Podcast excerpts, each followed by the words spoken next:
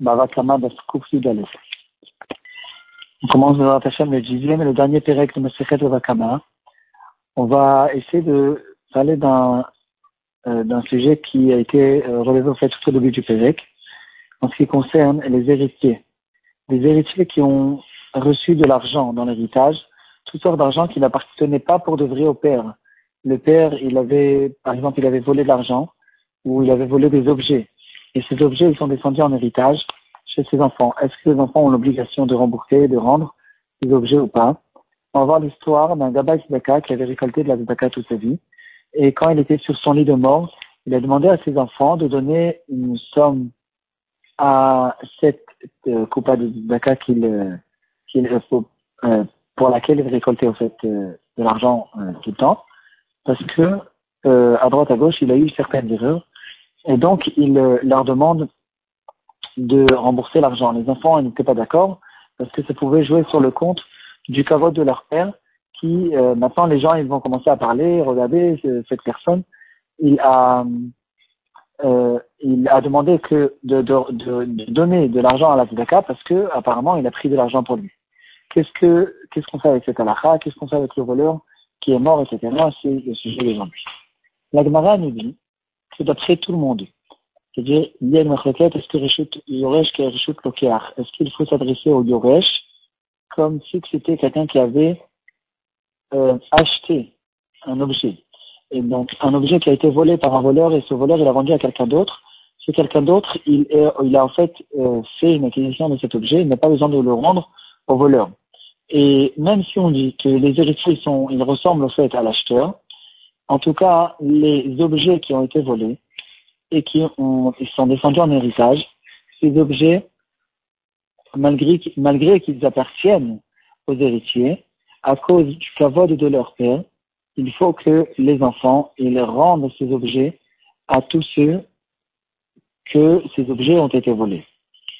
Euh, les gens, il ne euh, faut pas, en fait, on essaie d'éviter que les gens ils commencent à ils, euh, ils disent regardez tel et tel objet qui se trouve maintenant chez les enfants, c'est cette personne qui est morte et qui a levé l'habitude de voler à droite à gauche. Et en fait, les gens ils vont épriser le caveau de leur père. Les enfants, ils doivent prendre sur eux de sauver le caveau de leur père. Le Roche dans Masechet Tuvot, il euh, parle de ce sujet et en fait il pose la question que euh, en général, il y a une règle générale qui dit qu'on force euh, les gens, dans les bâtiments à l'époque, qui avaient beaucoup de, force, ils forçaient les gens à faire la mitzvot qu'ils doivent faire. Et entre Gemara, c'est écrit que les enfants, le bâtiment, ils vont forcer les enfants à rembourser tous ces objets. Et malgré que, en fait, la raison pour laquelle ces enfants doivent rembourser les objets, c'est qu'une question de kiboud Ce n'est pas une question de donner monos parce que, comme on a vu, comme on a compris, c'est des objets que ces héritiers, ils ont fait acquisition. Et donc, la seule raison pour laquelle les, enfants doivent rembourser ces objets, c'est à cause d'une question de kiboud Et la Gemara c'est cette rouline qui ramène cette règle qu'on force les gens à faire le mitzvot, par exemple, quelqu'un qui se lève pas pour Kriyat quelqu'un qui ne veut pas faire le loudav, ou toutes les mitzvot positives, on va, le badin, en fait, on va le forcer à faire cette mitzvah jusqu'à qu'il la fait. Ils vont le frapper, ils vont faire tout ce qu'il faut pour le forcer à faire cette mitzvah. Là-bas, il y a une exception dans la Gemara qui dit que les mitzvot euh, dans lesquelles la Torah elle-même, elle a donné le salaire de cette mitzvah, alors les gens, ils ont suffisamment de, de, de, volonté, d'ambition de vouloir faire ces mitzvot. Et donc le Badin, ils n'ont pas à, se, à rentrer dans, dans cette histoire et ils ne forcent pas les gens à faire ces mitzvot.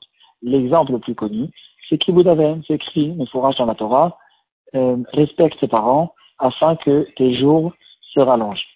Et donc, la question qui se pose, c'est pourquoi dans notre Gemara on voit que le Betidin force les enfants à rembourser ces objets à cause d'une question de Kibud alors que Kibud fait partie des exceptions dans lesquelles on ne force pas les gens à faire la mitzvah.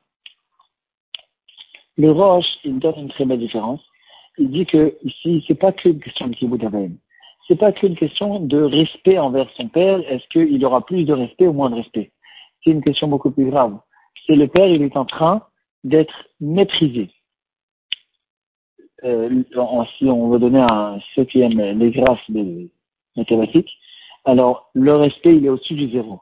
Le mépris, il est en dessous du zéro. Le zéro, c'est une personne que je ne respecte pas euh, et je ne n'honore pas forcément, mais je ne, méprise, je ne le méprise pas non plus. Ici, le père, il est en dessous du zéro, parce que tous les gens de la ville, ils le reconnaissent comme quelqu'un de voleur. Et maintenant, ces objets qui, qui, qui tournent chez ses enfants, les gens, ils voient les objets et ils méprisent le souvenir du père. Et ici, à propos du mépris, les enfants, ils ont l'obligation de tout faire pour sauver le mépris du père. Et même sur le compte de, des objets qu'ils ont peut-être même fait un kinyan, euh, parce que cet objet, maintenant, il a eu un chinouille euh, rachout, quand même, euh, il faut qu'il rende, rende objets. Encore plus que ça, il y a dans la Lacham, dans le Shulchan Aruch, dans le Rodea Simon Rashman, que euh, le kibbutz se fait de l'argent du père, pas sur le compte de l'argent des enfants. Les enfants n'ont pas besoin de faire sortir de l'argent pour faire le kibbutz. Ici, ils sont obligés quand même de rembourser parce que c'est pas une question de respect, c'est une question de, euh, de diminuer, d'enlever, de d'éliminer un mépris qui peut être causé au père. On revient à l'histoire du Gabay Tzedaka.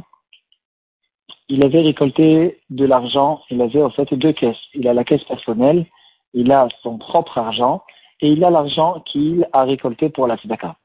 Et quand il était sur son lit de mort, il a dit à ses enfants qu'il est très probable, il pense, euh, il est sûr en fait que certaines fois, il n'a pas écrit exactement quelles sont les, les sommes qu'il a reçues pour la Tzedaka, et en fait, ce qui s'est passé, c'est que certains, certaines fois, l'argent de la Zdaka s'est mélangé avec sa, sa, son, propre argent. Donc, il a utilisé avec, euh, il a utilisé pour ses propres choses l'argent de la Zdaka. Et donc, il a demandé à ses enfants de mettre de côté une certaine somme qu'il pense que cette somme, elle est en fait une somme qui, qui recouvre en fait tous les problèmes qu'il a pu avoir et de le donner dans la caisse de la Zdaka. Quand les enfants se sont levés du Shiva, ils ont tous décidé de ne pas écouter leur père. Pourquoi? Ils ont dit qu'est-ce qui va se passer maintenant? La caisse de la elle va recevoir tel et tel argent, de l'argent du père, de l'argent de l'héritage. Et tout le monde va dire euh, Ah, cette personne, il a demandé de faire passer de l'argent à la Zdaka pour avoir une capara. Apparemment, il avait l'habitude de voler. Il avait l'habitude de prendre de l'argent de la Zdaka. Pour lui, ça va en fait ici jouer sur le compte du kavod de leur père. Et donc, ils avaient peur en fait que euh, les gens qui ont l'habitude de papoter, ils papotent sur leur père et ils commencent à, parler du mal. Cette question est arrivée chez Rabbi Yehuda Assad, un des grands poskim de, de tous les temps. Il a dit de faire tout de suite ce que leur père a demandé. Euh, le père, il sait ce qui s'est passé, il sait qu'il y a eu peut-être des erreurs, il a besoin, il a envie d'avoir une capara, il a demandé de donner de la zdaka, on est obligé d'écouter le père et de ne pas faire attention aux personnes qui parlent. Et au contraire, ils ont qu'à publier clairement que leur père, tellement qu'il était droit et tellement qu'il était vrai, il euh, s'éloignait du mensonge, il ne voulait pas être voleur. N'importe quelle personne peut se tromper, on est tous des êtres humains. Et il a demandé clairement qu'il a eu sûrement euh, certaines erreurs, qu'il demande de recouvrir maintenant avec l'argent qu'il va faire entrer dans la tzedaka pour avoir une capara. Donc ici aussi, dans ce cas-là, euh, ils, doivent utiliser l'argent de l'héritage pour donner à la caisse de la afin que son père, il peut monter dans le sans aucun problème.